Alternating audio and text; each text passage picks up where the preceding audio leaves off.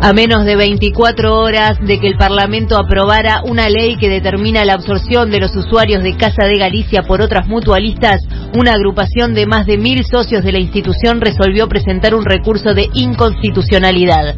Su vocera, Sandra Montes, dijo que hay una clara falta contra los afiliados porque se atenta contra el principio de poder elegir libremente la mutualista nueva y también contra la igualdad frente a otros usuarios del sistema que sí han podido elegir. Paraguay reiteró su pedido a Uruguay para cancelar el refugio concedido a Juan Arrom, a Anuncio Martí y Víctor Colman. Los tres activistas de izquierda son acusados de haber participado a fines de 2001 en el secuestro de María Edith Bordón, nuera del exministro de Hacienda de su país. El Campeonato Sudamericano de Fútbol Femenino Sub-17 se disputará por primera vez en Uruguay.